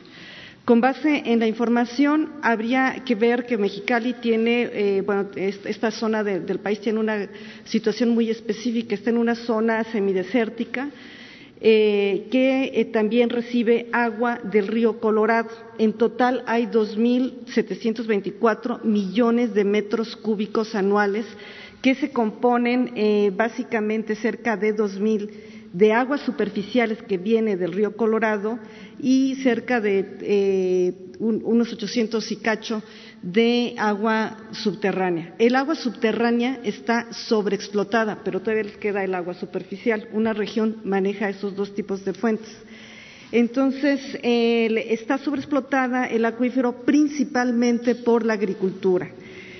De esta agua que se tiene, eh, de los 2.728, eh, 1.221 están concesionados para la ciudad de Mexicali y de esa agua que está concesionada a Mexicali, un 7% se destina a la industria. Entonces, la empresa cuando se instala e inicia todos sus permisos, y dicho sea de paso, los permisos que se han otorgado son a nivel estatal, la federación no ha participado en ellos, eh, compra terrenos. Muy curioso lo que está, eh, eh, Mexicali ha ido creciendo y ese crecimiento ha sido sobre terrenos agrícolas. Este es el caso también de Mexicali. Junto con la compra del terreno, compra también los derechos del agua y en generalmente la, agricultura utiliza ocho veces más que la industria. Entonces, los derechos que adquiere eh, eh, Mexicali junto con los terrenos eh, junto, con los terrenos provienen de, uso agrícola y es esta agua la que se, estaría planteando usar más pero realmente el agua que se le está que se le dio por parte del Estado proviene de agua superficial. En caso de que se implante la empresa, que esa sea la decisión, lo que se hizo es que, y se ha hecho también, o sea, la empresa pidió cerca de 20 millones de metros eh, cúbicos pero se le, limita a 5.8 millones de metros cúbicos. Parte de la diferencia de información que hay y de las cifras que se vienen manejando es que siguen haciendo los cálculos sobre los 20 millones de metros cúbicos sobre el agua que usa la industria, que es un muy pequeño porcentaje de la disponibilidad total, y sobre, eh, eh, eh, por eso da unos números tan altos, pero si ustedes lo, lo hacen de manera global da 0.2%. Esta agua que se utilizaría se le pide a la empresa que entregue cuatro veces más agua, pero ahora sí comprando de agua eh, eh, subterránea. ¿Cómo la puede comprar? tiene que invertir en terrenos agrícolas para que estos ya no pierdan el agua. La agricultura utiliza el agua con un 50% de eficiencia. Entonces, esa agua se recuperaría, esa agua se tendría que regresar al Estado y con agua procedería a la clausura de pozos. Con esta forma podríamos ir disminuyendo parte de la sobreexplotación del acuífero que proviene principalmente de la agricultura. Espero haber contestado. Bueno, a ver. No, a ver, ya no sé a quién le toca. Bueno, creo que es hombre o mujer. Ah. Ah, ahorita es cierto. Eh, gracias. Eh, Claudio Caranza de Poder. Eh, varias preguntas en torno al tema de Constellation Brands. Eh, ¿Dónde está o cuál es el documento a partir del cual Conagua le limita a la empresa eh, la cantidad de agua a la que va a acceder? Por un lado, por otro lado, eh, ¿de qué forma la empresa se va a hacer cargo de, su, de sus aguas sucias? Eh, ¿Dónde van a terminar esas aguas? Si va a ser a través del organismo operador eh, del Estado que van a llegar estas aguas y se van a limpiar. Y eh, también, ¿por qué Semarnat se deslinda de este folleto que hace Segovi con agua? Y hoy López Obrador AMLO dijo que iba a estar acá y no está Víctor Manuel Toledo. Eh, ¿Cuál es el problema que están teniendo ahí las tres dependencias del gobierno? Se ha hablado mucho que ha habido una firma de, de, convenio, no ha habido ninguna firma de convenio, se está a la espera del resultado de la, de la consulta. Y ese es un acuerdo que se tiene eh, con la industria, pero platicado en el términos de que en caso de que se instale solo se le darían esos permisos porque la federación sigue eh, reteniendo el derecho de otorgar los permisos hasta que acepte esas condiciones. Eh, semana, eh, tú yo creo que tuvo una dificultad, eh, no hay ningún problema con ellos, estamos coordinados, estuvo esta mañana y conoce la, lo, lo, que se, habló el día de hoy. ¿Cuál era la otra pregunta? Perdón. Eh, las aguas residuales. Ah, las aguas residuales, en caso de que se instale, se tiene que dar un permiso de descarga. Los permisos de descarga se se otorgan en dos modalidades. Si descarga al drenaje municipal, ese permiso de descarga debe ser otorgado por el municipio. Si descarga a, la, a un bien federal, en ese caso el permiso lo tiene que otorgar, otorgar la Conagua. La única forma también que la, eh, la, empresa reduzca su huella hídrica es a través de reuso, entonces esta cantidad de agua que se reuse sería mínima y en caso de que se descargue pues se iría hacia el tratamiento y en la zona, yo no sé si conozcan la zona, pero mucha del agua que se trata va a recarga de humedales, ya se está haciendo un reuso en la zona, que son, son unos proyectos muy bonitos que hay. Eh, a ver, la, eh, nada más la chica de allá que tiene horas y con mucho gusto regreso acá.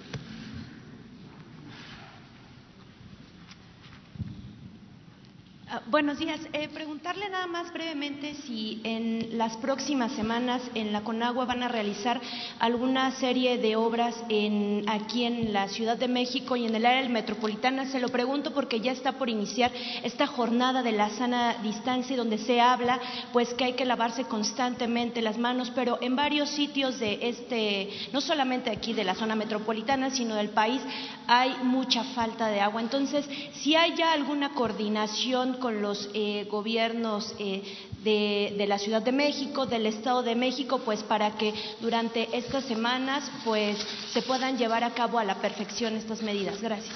Eh, muchas gracias por su pregunta. En efecto, ante el, tema del coronavirus y en perfecta coordinación con la Secretaría de, de Sedena, con CEMAR y con de Seguridad, Conagua tiene contemplado actuar en cuatro rubros. Primero, fortalecer la distribución de agua mediante equipos emergentes con prioridad a las poblaciones más desfavorecidas, es decir, el agua de, eh, entrega de agua mediante pipas.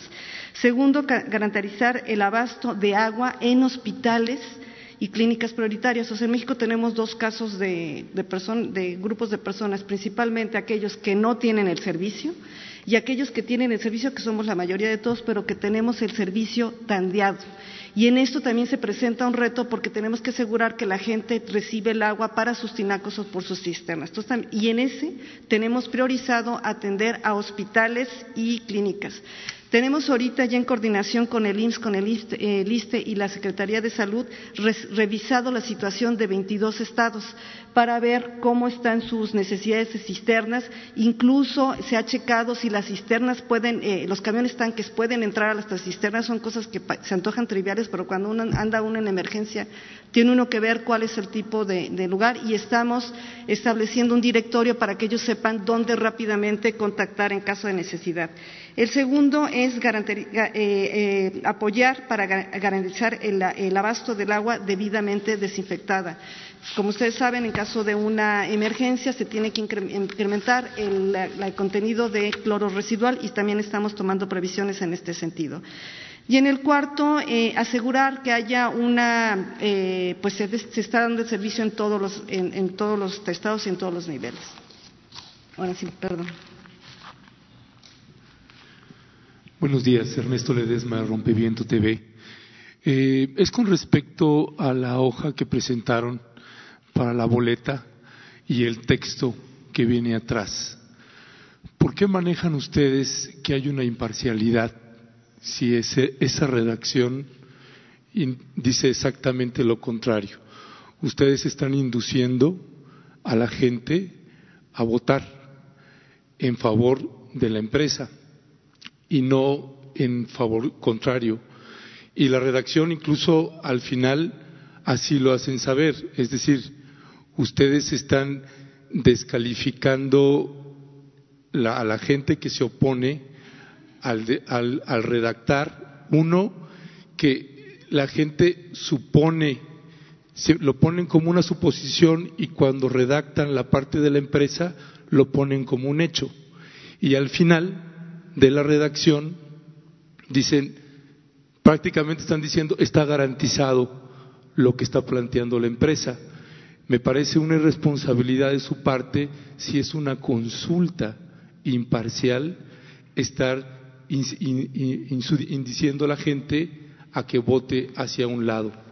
Este, no sé quién haya redactado eso, pero no, quisiera escuchar sus piensos sobre ese respecto. El, eh, el presidente encargó a la realización de la consulta precisamente a la Secretaría de Gobernación para tener esta imparcialidad, tomando en cuenta diversos puntos de vista, no únicamente con Aguas en Barnat, sino incluso a la industria y otro tipo de, instancias. Y esa es la redacción que se hizo mediante expertos. Lo que sí, y como el presidente lo ha dicho, pueden tener garantizado que en caso de que se apruebe, el presidente, de lo que yo le he visto, siempre ha cumplido sus promesas. Y aquí lo dijo que lo iba a cumplir. Sí, yo, nada más se lo, planteo porque es la boleta donde la gente va a votar, va a tomar su decisión y ustedes la están induciendo a que vote. En esa redacción pueden ponerla Está completamente claro que están favoreciendo a la empresa. Ese es mi punto. Un segundo punto que no tiene que ver con esto, sino con San Cristóbal de las Casas Chiapas. hay una emergencia ahorita porque hay una deforestación tremenda con todas las reservas, incluyendo ahorita que usted mencionaba de los humedales, están rellenando los humedales. Se llegó ahorita en San Cristóbal de las Casas a una situación extrema. No sé si ustedes estén enterados y qué medidas están tomando en, el caso de la emergencia con el agua en San Cristóbal. Son dos temas, bueno, pues, en, el tema, eh, no, eh, no, dentro de San Cristóbal. Uno es el tema de la deforestación. En ese sentido, la Secretaría de Medio Ambiente y Recursos Humanos, pues trabaja por medio de CONAFOR en el control eh, de, la, de la erosión. Efectivamente, es un problema que Conagua ha venido observando. En este caso, en lugar el agua de ser una malvada es una víctima, porque muchas veces yo menciono que a la entrada de las plantas de tratamiento tenemos un problema severo para que operen, porque desafortunadamente lo que nos está llegando a las plantas de tratamiento en muchos casos son dos cosas, suelo de conservación y el segundo, basura. Y esto es en otro ámbito en el que se, debe de, resolver. En el caso específico de San Cristóbal de las, de, eh, de las casas en el caso de los humedales, Estamos trabajando también en conjunto eh, con, eh, no, en, no en la zona específica de San, eh, Cristóbal de, las Casas, pero sí en Chiapas, en diversos humedales, y es un trabajo muy bonito que estamos realizando entre Bienestar, Semarnat, CONAFOR y CONAM para el control de una manera holística porque el tema de los humedales no es únicamente la falta de tratamiento del agua que por dicho sea de paso es de orden municipal, sino todo en conjunto. Estamos también eh, trabajando en este tema. Y para el caso de eh, San Cristóbal de las Casas, ahí era donde veía yo los dos temas, el suministro del agua a San Cristóbal de las Casas es un tema municipal y estamos en contacto con la presidenta municipal de San Cristóbal. Pues ella es precisamente la que no está atendiendo eh, a, todos los barrios y colonias de San Cristóbal, que es periodísticamente es la ciudad donde hemos constatado que todas las colonias y los barrios están solicitando reuniones con ustedes porque no les están atendiendo allá. Ojalá se les pudiera atender. Tomamos nota con mucho gusto y lo vemos. Sí. Tengo una pregunta para el canciller. Perdón. Ah, ahora, ahora sigue chica, pero no hay chica. A ver, hasta allá, de, azul. Hasta... A ver, hasta, hasta allá azul y luego acá. Y yo creo que, no sé, le pediría a Jesús que me dijera a qué horas tenemos que cortar. ¿A qué horas apagan la luz? Gracias, muy buen día. Daniel Rosas de Grupo Radio Centro. Eh, la pregunta va en este sentido. Eh, estamos atravesando por una, un eh, periodo de emergencia a causa del COVID y bueno, lo quiero preguntarles, ¿esta consulta desde cuándo se planeó? porque parecería que cae en un mal momento hacer una consulta que se está llamando además a la gente a que acuda, que haya concentraciones, y aunque ya le dijo el presidente que se deberá guardar la sana distancia, bueno, pues parece ser una medida ahorita poco acertada. ¿Desde cuándo se planea esa consulta y qué medidas se van a tomar precisamente para evitar que haya ese tipo de contagios entre la gente? Muchísimas gracias. El tema de la consulta ya se venía platicando, es una propuesta del secretario de Medio Ambiente y Recursos Naturales que hizo pública desde hace tiempo, en, ahorita no recuerdo uno o dos meses, eh, dos o tres meses, y podríamos decir que eh, la consulta cayó en mala fecha o que el coronavirus cayó en la mala fecha. Ya habría que discutir quién está eh, en un tiempo inapropiado. De todas maneras, la subsecretaria Diana Álvarez ya tomó en cuenta el tema del coronavirus y está tomando previsiones para evitar las aglomeraciones cuando se realice la consulta. ¿Cómo sería, saben? Pues espaciando casetas, poniendo distancias. Además, no son afluencias de que va a votar todo el país. Eh, acá, perdón. Buenos días, directora. Eh, Paul Velázquez, ni uno más, ni un corrupto más en gobierno. independientemente de que hubiera alguna tendencia en la, carta que se va a firmar o votar los ciudadanos mañana, ¿cuál es la participación que ha tenido la CONAGUA con los dos frentes, independientemente el, que el grupo opositor, seguramente un grupo, un colectivo ciudadano, cómo han sido sus mesas de trabajo, también cuáles han sido los acercamientos con la empresa que promueve la inversión, pero sobre todo, en caso de que resultara eh, a favor de la empresa que sellara la construcción, cuál va a ser el mecanismo y los controles que para llevar a cabo y que se logre que se respeten los acuerdos. Y si tienen contemplado que el colectivo, los ciudadanos que estuvieron en su contra, participen en la vigilancia de que se lleven a cabo esos acuerdos y no se toque el agua que se tiene el temor que se pierda. Primer tema. El último punto que toca es un punto que en particular la Conagua ha estado empujando, que en caso de que haya unos acuerdos, la sociedad debe participar. el principal compromiso debe ser con la sociedad y vigilar este cumplimiento. Hemos tenido acercamientos con todos los grupos de manera en reuniones, eh, unas de ellas organizadas por eh, la Semarnat, reuniones privadas, reuniones públicas con los dos grupos y hemos estado atendiendo incluso también a los tres niveles de, eh, bueno, perdón, a los dos niveles de gobierno de, este, del Estado y del municipio entendiendo sus necesidades y hemos escuchado a todos y analizado la información. ¿Cuál es el mecanismo de, control? Pues en particular el permiso de construcción estos casos, ¿hay algún otro que llame la atención a nivel nacional que se esté presentando en este momento? No sé, tenga conocimiento de la planta de amoníaco en el norte del estado de Sinaloa, la bahía de Topolobampo, el, el tema de agua. ¿Hay algún otro que también se esté...? Esa no la tenemos en el radar, pero tenemos otras em, eh, empresas que estamos verificando y la estamos verificando a la luz de la información. Lo que yo sí quiero comentar es que en el tema del agua es un tema sumamente universal es un tema que le gusta mucho a la gente participar, pero sí debemos hacer un análisis detallado de los datos. ¿Me permitiría hacerle llegar en, en el futuro el tema de la planta? Adelante, adelante. Nosotros estamos abiertos, hay una política completamente abierta, eh, no hay eh, ningún problema, mucha gente nos puede, nos puede eh, contactar. Más aún, sí quisiera aprovechar el micrófono para decir que tenemos una ventana donde decimos lo siguiente, eh, necesitas algo, contáctanos aquí y con agua no tiene gestores, porque sí hemos detectado que hay mucha gente que se presenta como gestores de citas, de, eh, concesiones, de asignaciones y de permisos y muchas veces esto no conduce a muy buenos resultados. Además, las nuevas concesiones ya traen QR, porque también hemos detectado una gran cantidad de títulos que son falsos. Eh, aquí, ¿Con quién me había comprometido ya? A ver, allá sí. Gracias. Buenos días. Em, sobre la mismo de Constellation Brands, eh, en la pregunta dicen, aseguran más bien, sin afectar el abasto de agua para la población. Si usted puede confirmar eso, que efectivamente es así, porque en el noroeste del país tenemos casos como Grupo México en Cananea, que es prácticamente dueño de todo el agua de, de la región.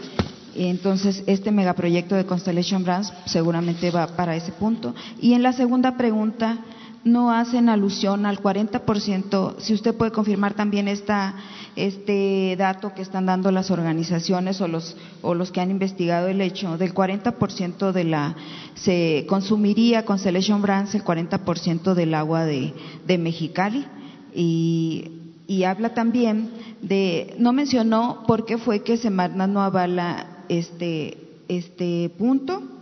Y sobre los, si hay, definitivamente no hay una decisión, bueno, ya lo mencionó el presidente, pero igual no hay manera de que se frene esta consulta hasta que se informe bien o se haga de la manera más adecuada para los, los habitantes de Mexicali. En el tema de información, yo creo que se ha dado, eh, y ahorita este medio también es un medio más para dar información. No sé si pueden proyectar la figura, porque eh, eh, veo que reiteradamente no se entiende. A lo mejor es muy abstracto y perdón si hablo muy rápido. Eh, miren, eh, ahí pueden ver la disponibilidad total del Valle Mexicani en la primera barra, 2.724 millones de pesos. ¿Cuánto es de, de, pesos, de millones de metros cúbicos? ¿Cuánto es agua superficial en rojo? ¿Cuánto es agua subterránea? De eso, ¿cuál es el uso agrícola? Quien está empleando más agua en la zona es la agricultura con un 50% de eficiencia. De ese total, esa barra muy chiquita es lo que está utilizando el municipio de Mexicali.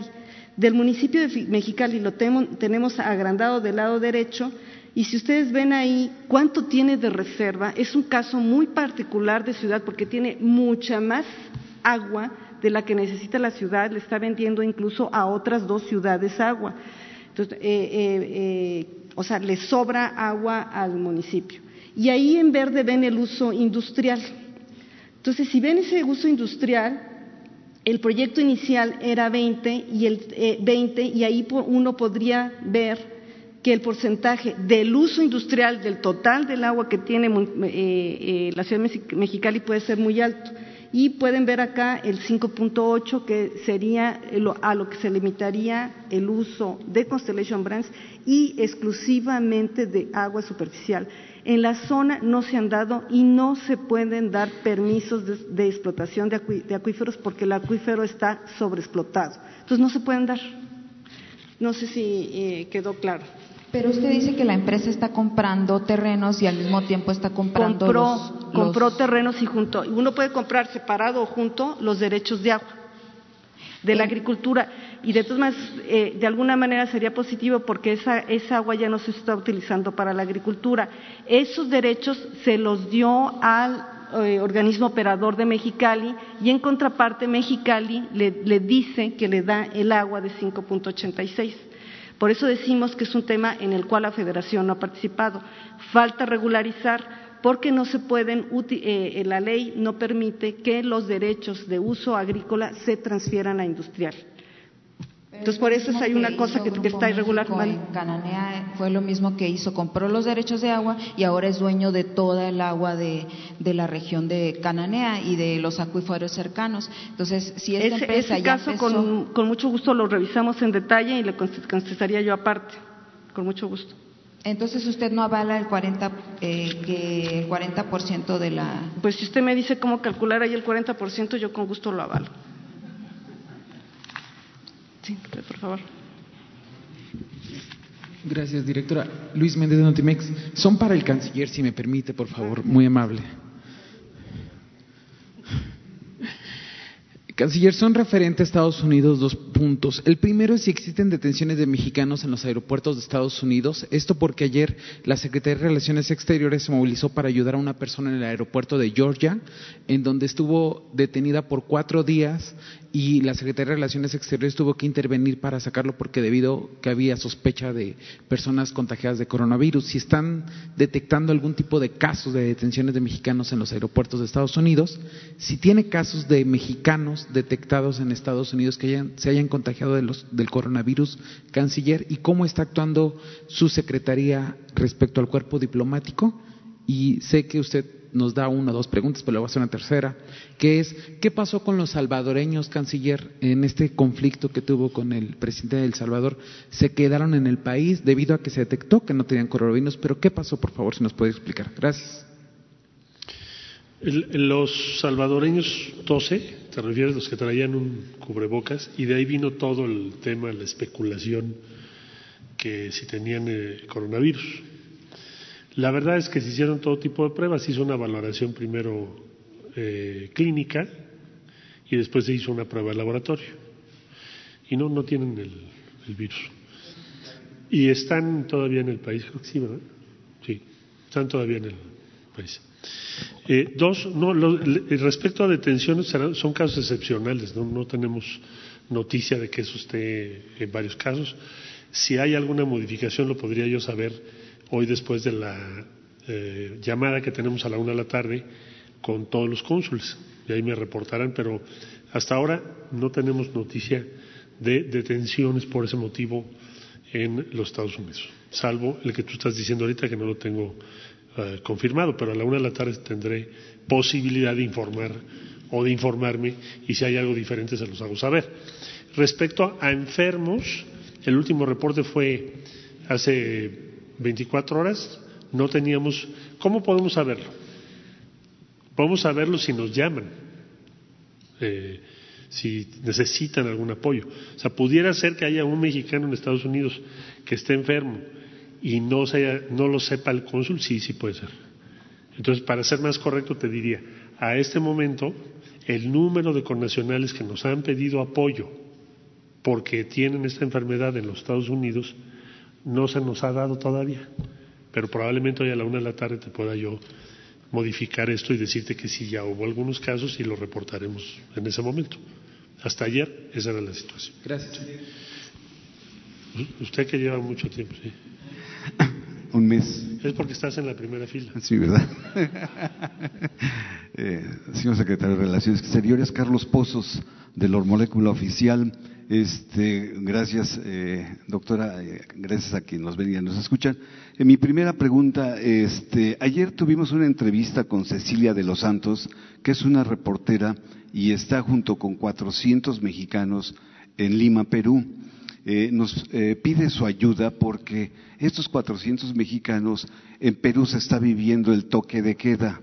es difícil transportarse, y es y me platica ella que es eh, transportarse como de Tláhuac a la alcaldía de Tláhuac al centro de la ciudad. Eh, tienen dos semanas ya eh, sin víveres sin dinero. Y me comenta que ayer Aeroméxico se regresó con 15 vuelos con 15 asientos y no no pudieron regresar y que las aerolíneas son las que están decidiendo quiénes suben y quiénes abordan y además, este, comenta ella que eh, en la embajada y el consulado que están muy cerca allá en el Perú no hay acceso para los mexicanos, todo es por línea. Entonces, la verdad, eh, le piden eh, y le solicitan esto porque hay toque de queda en Perú.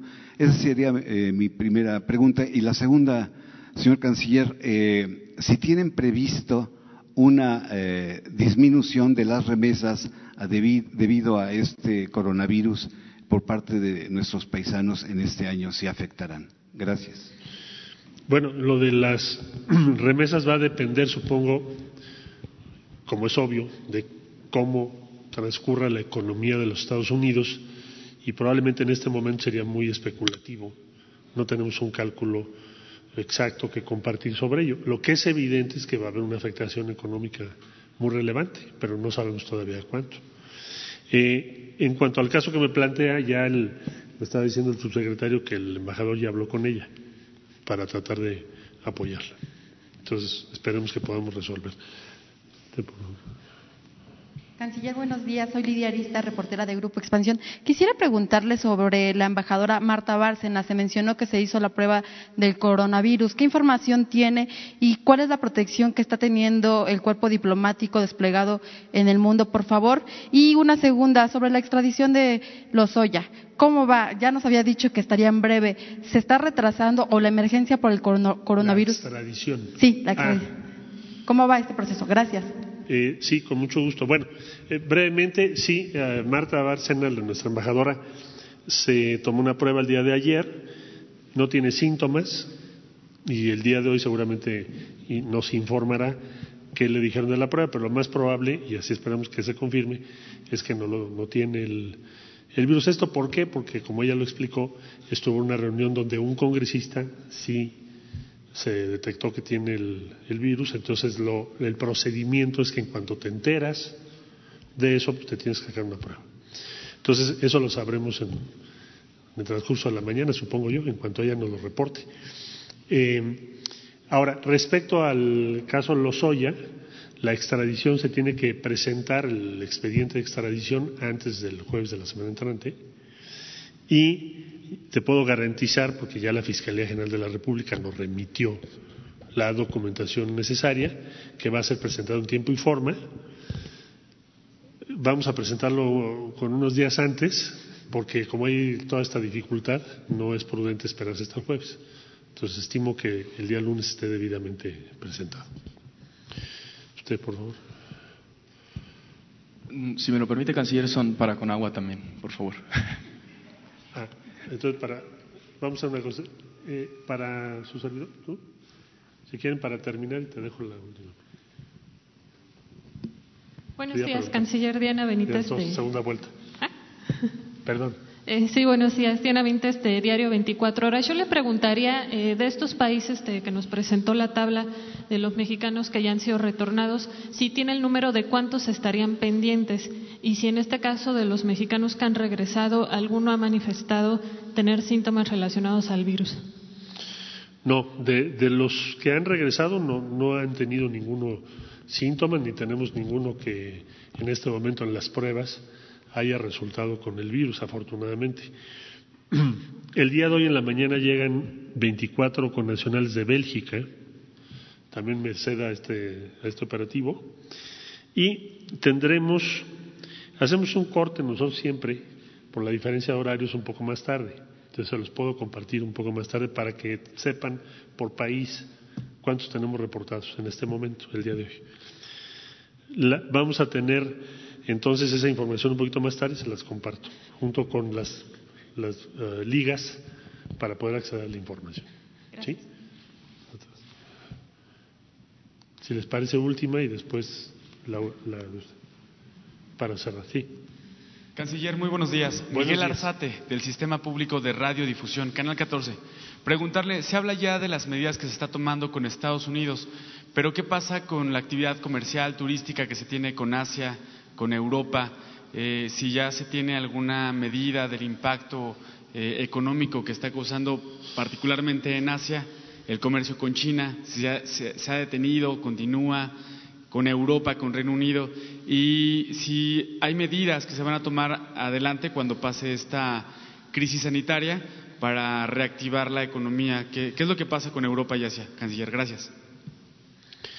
Bueno, las autoridades, Secretaría de Economía y de Hacienda, podrán informarles ustedes en detalle cómo está evolucionando en este momento la actividad comercial, la balanza comercial. Pero por lo que se observa es evidente que sí vamos a tener una afectación importante. Ya la pregunta no es esa, la pregunta es cuál es la estrategia o qué pasos vas a tomar junto con otros países para reactivar la economía. Entonces ahora lo que estamos buscando eh, o preparando es una conversación vía telefónica de los líderes del G20.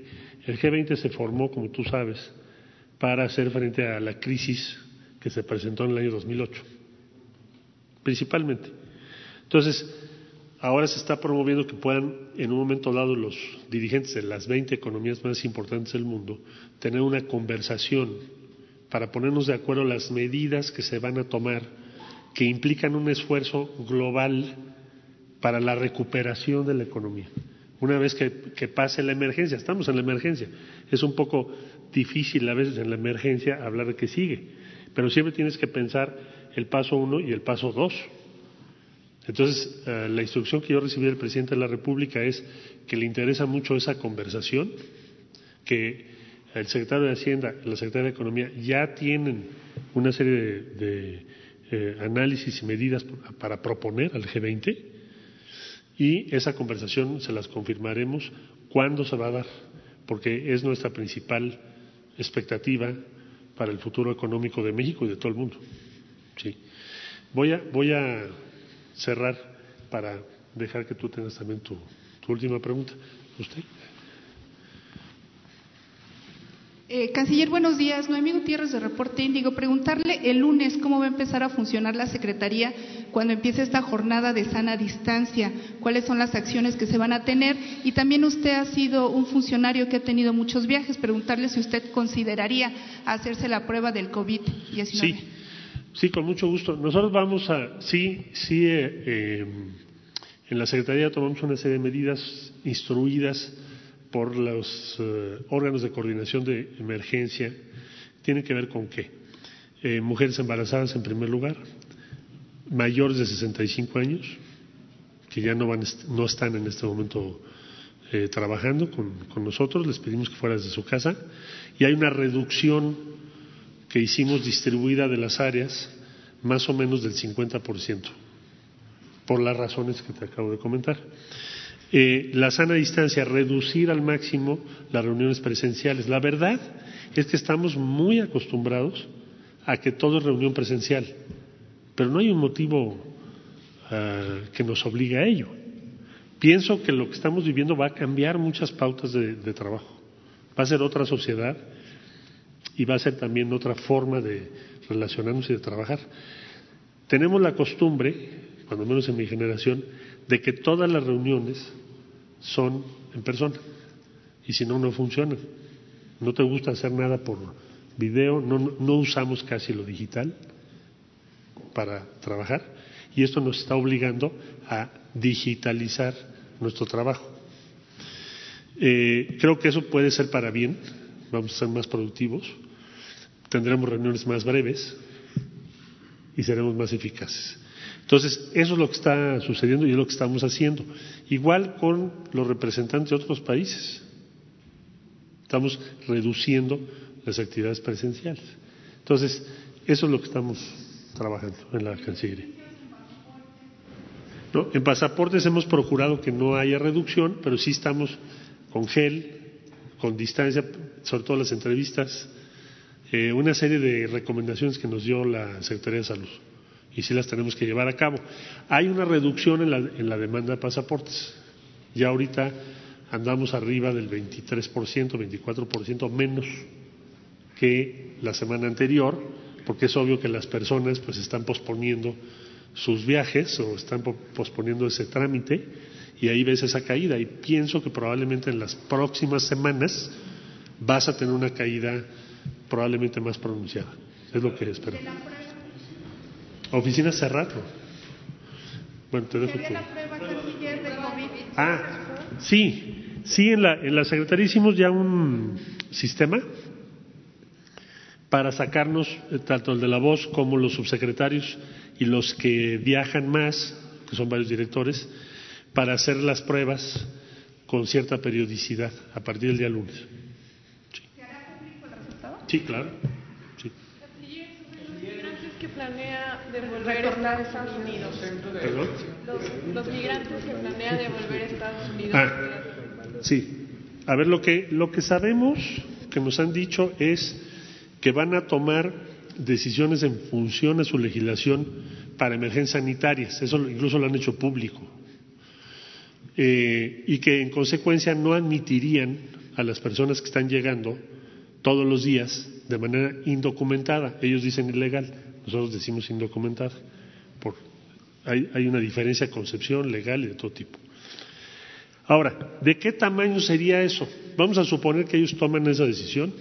Nosotros no coincidimos, México no está haciendo eso, no lo haría. Pero pues, es una decisión de ellos, de su ámbito, de su ámbito jurisdiccional. ¿Qué, qué, qué- qué- qué implicaría si toman esa decisión a partir de mañana o de hoy que hable el presidente Trump? A ver, ¿cuántos están llegando? Están llegando 1.250 personas al día que cruzan nuestro territorio. ¿Sale? 1.250. De esos, 1.000 son mexicanos. Hoy. Bueno, no hoy, ayer. Incluso un poco más. Poco más de 1.000, porque ha crecido. Puede ser que sean 1.100. Entonces, si toman esa decisión respecto a las mexicanas y mexicanos, principalmente mexicanos, lo que va a suceder es que cuando los detecten en la frontera, nos los van a regresar ese mismo día. Antes eso tomaba varios días. Ahora lo que harían con esa nueva decisión es hacerlo de inmediato. O sea, no te admito. Porque antes te llevaba yo una facility en, Estados Unidos y ahí se iniciaba un procedimiento y luego ya te regresaban. Se llama repatriados. Entonces, primero, ese universo de mil, mil cien mexicanas, mexicanos, México no los puede rechazar. Hay que excluir porque sería absurdo. Imagínense que México dijera no estoy de acuerdo y entonces no puedes regresar a las mexicanas y mexicanos. Eso sí, no tiene remedio. Dos, México está admitiendo y su política ha sido con los centroamericanos, o sea, Honduras, Guatemala y El Salvador, desde hace ya varios meses, que permanezcan o puedan permanecer en territorio mexicano para acceder a su audiencia de asilo, porque si lo- nosotros los deportamos o los mandamos a sus países, no podrían ir a su sesión de asilo, eso no lo vamos a modificar. Si nos regresan personas que no sean mexicanos ni centroamericanos, México no lo aceptaría. O sea, que Estados Unidos haga cargo de eso. Eh, en esencia mantendríamos la misma política que hemos seguido hasta ahorita. O sea, mexicanos por obvias razones, centroamericanas, centroamericanos, particularmente de Honduras, Guatemala y El Salvador, les daríamos posibilidad de esperar en México y esa sería la política que vamos a seguir. Muchas gracias. Son, esos son los números. Centroamericanos no te di el número. Son como 1.100 mexicanos, centroamericanos al día, deben ser 120 más o menos. Esa, esa es la dimensión de lo que implica. No aceptaríamos que personas que ya estén en el territorio de Estados Unidos no los regresen de repente. Estoy hablando de las personas que llegan cada día. Porque no los puedo dejar en el puente y son mexicanos y mexicanos. ¿Mande? No, porque serían nada más las personas que lleguen cada día. Sí. Es otra cosa. Eso es de ellos. Ese es su territorio. Para las medidas sanitarias que se está tomando, que se tomarían. Las medidas sanitarias que estamos tomando ya las anunció el Instituto Nacional. Incluso el INAMI le había pedido a las autoridades americanas que a las mexicanas y mexicanos no los tengan en facilities porque su posibilidad de contagio es más grande. O sea, si te tardas tres días o cinco días y me los tienes en una estación para luego regresarlos a México, que se llaman repatriados, mejor hazlo el mismo día, porque si no, su posibilidad de contagio va a ser mayor. Entonces, eso ya se había planteado anteriormente a- al día de hoy. Muchas gracias. ¿Es sobre esto mismo? Sí, sobre el tema.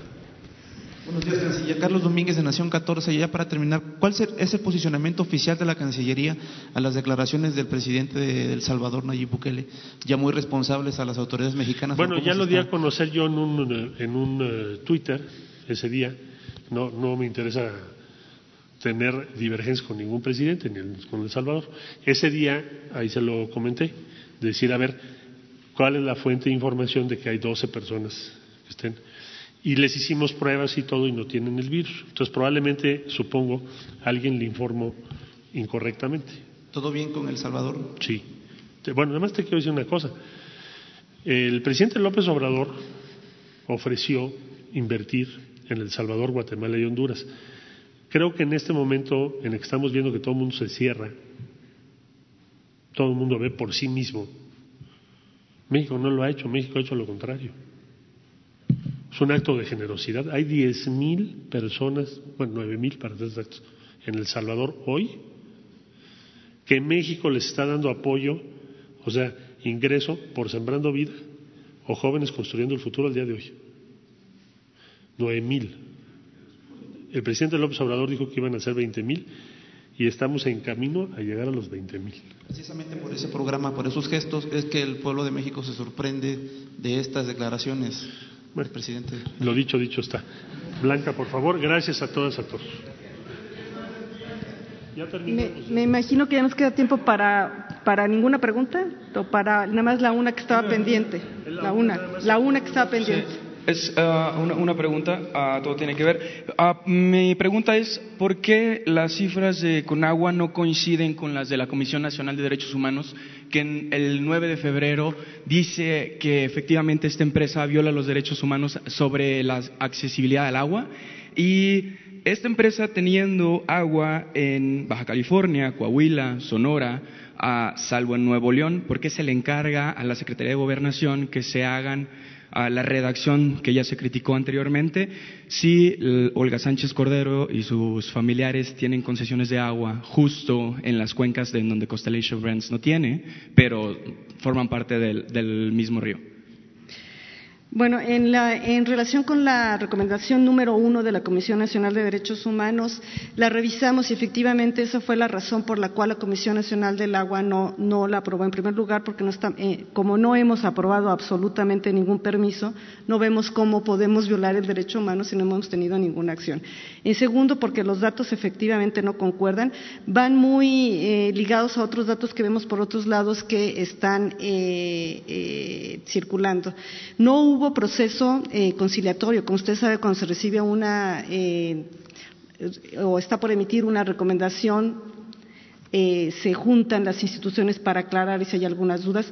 Esto no hubo, ya nos reunimos con ellos y estamos aclarando los temas. En cuanto eh, se lo encargó a la subsecretaria Diana Álvarez Mauri, ustedes oyeron lo que el eh, presidente tiene mencionado y yo creo que se está obrando de una manera completamente independiente. Y eh, eh, un poco con lo que iba relacionado con las, con las preguntas, las preguntas, todo, todo este tema de las preguntas lo realizan expertos en que hacen encuestas. Yo ahí si no, no podría este, decir y la Secretaría de Gobernación trabaja con expertos. ¿Están esperando que la Comisión Nacional de Derechos Humanos recule a su recomendación que ya emitió? Es un proceso, yo creo que es un proceso, tenemos que entender de las dos partes, tanto de una como de la otra, que es un proceso en donde puede haber acercamientos. Tuvimos un primer acercamiento y, sí, eh, ellos reconocieron ciertas cosas que, que, este, que, no, que no tenían nada que ver con el ámbito federal, lo que actualmente estaban, eh, que estaba en cuestionamiento. De hecho, ellos mencionan básicamente la construcción de un acueducto, Ejido Villahermosa Mexicali, como una de las. Ese acueducto no está autorizado, entonces, ¿cuál es? No, no, no tiene, no tiene fundamento. Tiene varios detalles. Está ahí. ¿Perdón? Pero la construcción está ahí. Pero no está autorizado, o sea, ahí, son dos cosas. Bueno, ya ahí cerraríamos, ¿no?